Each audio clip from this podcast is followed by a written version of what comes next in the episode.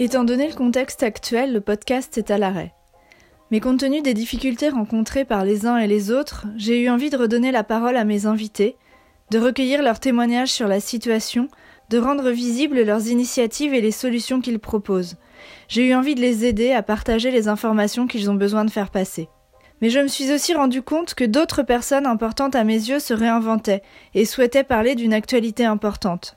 J'ai donc élargi mon appel en les invitant à participer. Ceux qu'ils souhaitent m'envoient des textes, sans aucune contrainte, ni de longueur, ni de forme, et ce sont ces textes, petites capsules de quelques minutes que je lis et partage depuis quelques semaines par l'intermédiaire du podcast et sur le site de ceux qui nous lit. Dans la capsule numéro 6, vous entendrez les mots d'Apollonia Poilane. Paris, 8 rue du Cherche-Midi, le 21 mai 2020. Ce que j'ai envie de partager en tant que dirigeante depuis 18 ans de la société Poilane, boulangerie créée et développée par mon grand-père Pierre Poilane et mon père Lionel Poilane, c'est l'essence des mots que j'ai dit le 15 mars dernier aux compagnons et collaborateurs de la maison.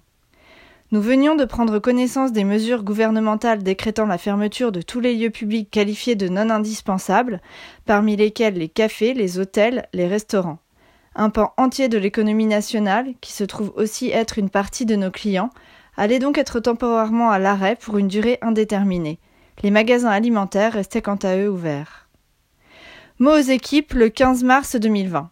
Le pain est un produit de première nécessité, ce qui nous place devant nos propres responsabilités vis-à-vis de notre environnement humain et économique. Nous allons devoir nous organiser pour faire face à une situation inédite pour tous les acteurs du marché, particuliers, professionnels, fournisseurs et prestataires, et pour continuer de servir nos clients en dépit des circonstances et d'une probable variation à la baisse de leurs demandes. Je vous suis reconnaissante d'avoir déjà commencé à appliquer les consignes destinées à préserver la santé de chacun et la continuité de l'activité de poilane. La préservation de la santé de tous passera par une application sans faille des mesures barrières et par notre propre vigilance. La préservation de l'activité de la maison sera une œuvre collective. Quand on traverse une situation aussi inédite, sans comparatif possible avec une expérience passée, on doit naviguer à vue et ajuster les décisions au jour le jour. Incertitudes et difficultés sont loin d'être derrière nous. Mais je suis fière déjà de la solidarité et de l'énergie que mes équipes déploient et du professionnalisme de leurs actions au quotidien pour assurer la continuité de nos services.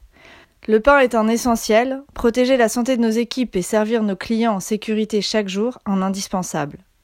Plus largement, voir, lire, entendre la solidarité et les partages qui se sont mis en place partout est nourricier pour le présent, mais aussi perspective pour l'avenir. Par exemple, nous collaborons avec le réfectorio depuis deux ans et avec la crise, nous avons pu les accompagner dans la redirection de leurs efforts. Depuis début avril, ils rassemblent des chefs qui cuisinent des repas pour les plus démunis depuis leur restaurant, là où hier ils se rendaient dans la crypte de la Madeleine pour les servir. Nous accompagnons cette action en fournissant le pain quotidien de ces plateaux repas. Cette crise, autant économique et sociale que sanitaire, nous rappelle à quel point nous sommes fragiles. Elle dessine également les contours de la façon dont nous allons devoir vivre et développer nos entreprises. Apollonia Poilane, boulangère et présidente de la société Poilane.